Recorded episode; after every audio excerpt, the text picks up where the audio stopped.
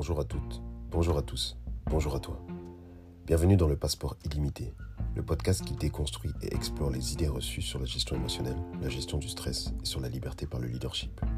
Grâce au processus Full Mindedness, nous décortiquons ces trois axes fondamentaux qui vont te permettre de lancer ta transformation vers la personne alignée et authentique que tu veux être au quotidien.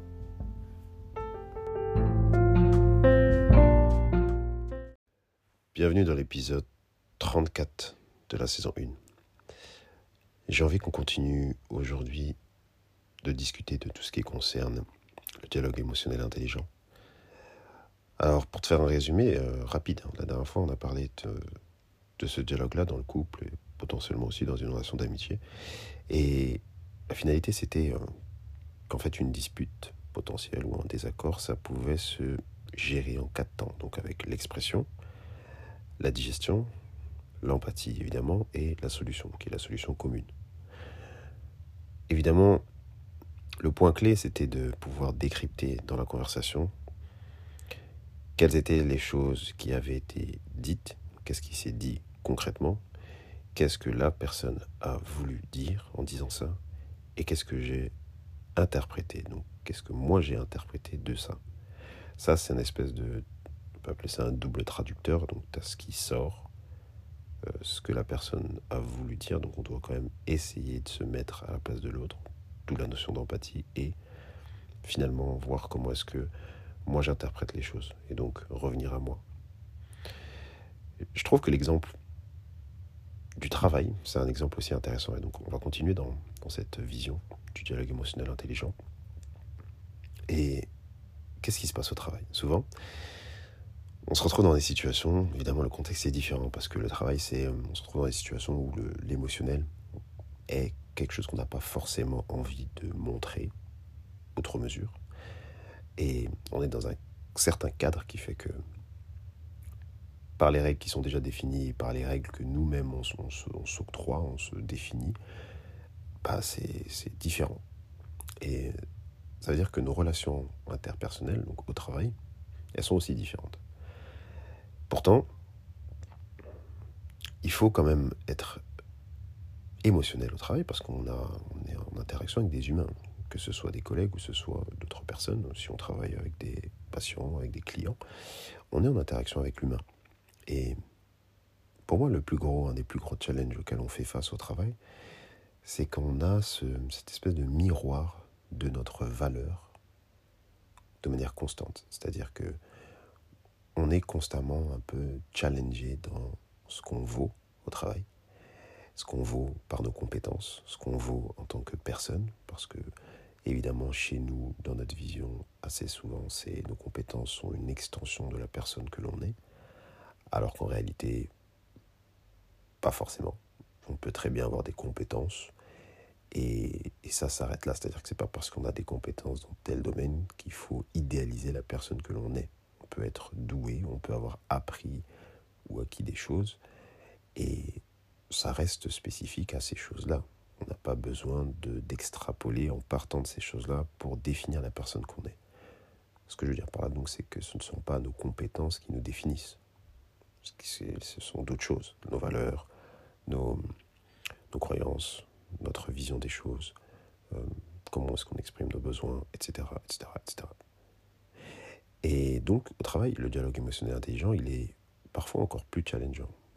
Ça dépend des gens, évidemment, mais il peut être euh, vraiment très challengeant parce qu'il y a deux volets à gérer. Il y a l'aspect très rationnel, basé sur euh, notre carrière, euh, ce qu'on veut obtenir par la suite, les risques que l'on prend en agissant de telle ou telle manière par rapport à notre carrière.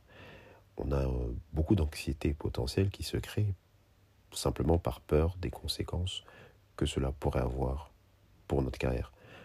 Évidemment, il y a eu beaucoup de sacrifices, il y a souvent eu beaucoup de temps qui a été impliqué dans, dans tout cela, dans tout le processus. Et, et, donc, ça, ça nous met un peu sur, euh, sur un, ça nous fait être sur un fil en ce qui concerne notre tolérance à l'émotionnel. Et donc, euh, tu, vas, tu vas réfléchir de manière assez simple à ton, à ton travail, évidemment, si tu travailles. Et c'est assez facile d'observer que parfois au niveau du comportement du groupe, par exemple. On essaye de, de trouver des moyens de, s'intégrer. On se dit toujours que nos collègues sont, sont pas forcément nos amis directement. On a du mal à visualiser la critique comme quelque chose de positif. Euh, on essaye parfois même de, parfois on recrée des schémas en fait familiaux au bureau sans s'en rendre compte. On a aussi euh, une notion de confiance, de justice, d'adhésion aux valeurs qui, qui n'est pas égale en fonction de, de, tout le monde. On peut être facilement démotivé. Euh, voilà, il y a tout un tas de choses qui sont intrinsèques au travail et pour pouvoir, je pense, gérer au mieux l'émotionnel dans un contexte où il y a très peu de place finalement à l'émotionnel, bah, il faut être capable de, de prendre du recul et de, de garder un peu la même mécanique qu'on a appliquée a appliqué dans le dialogue émotionnel privé. Donc, euh, c'est-à-dire il faut être capable d'écouter, il faut être capable d'utiliser l'empathie à notre avantage. Et pour prendre du recul sur ça, il y a quatre étapes à suivre. Et je vais détailler ces étapes au prochain épisode, mais je vais juste les citer. Il y a l'étape 1 qui est basée sur l'observation. L'étape 2 qui reprend la notion de comment on se met en empathie. L'étape 3 qui va interagir et qui va justifier ton interaction avec l'autre. Et l'étape 4 qui va te permettre de résoudre, résoudre la situation, entre guillemets. Je veux juste que tu puisses euh, réfléchir à une situation dans ton travail qui te fait te ressentir, te fait ressentir un inconfort émotionnel. Et que tu puisses te poser la question de est-ce que c'est lié à moi? Est-ce que c'est lié à ma gestion émotionnelle? Ou est-ce que tu penses, tu estimes que c'est lié à autre chose? Ça nous permettra de rebondir sur cette notion et sur les étapes au prochain épisode sur l'intelligence émotionnelle.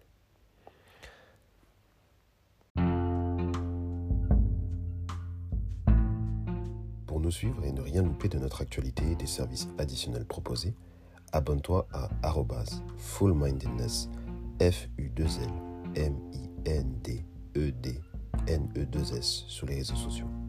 Si tu veux en savoir plus pour être accompagné, pense à réserver ton appel stratégique gratuit avec moi, avec le lien que tu peux trouver en description. Bien sûr, abonne-toi au podcast sur ta plateforme de podcast préférée en activant les notifications pour recevoir une alerte à chaque nouvel épisode.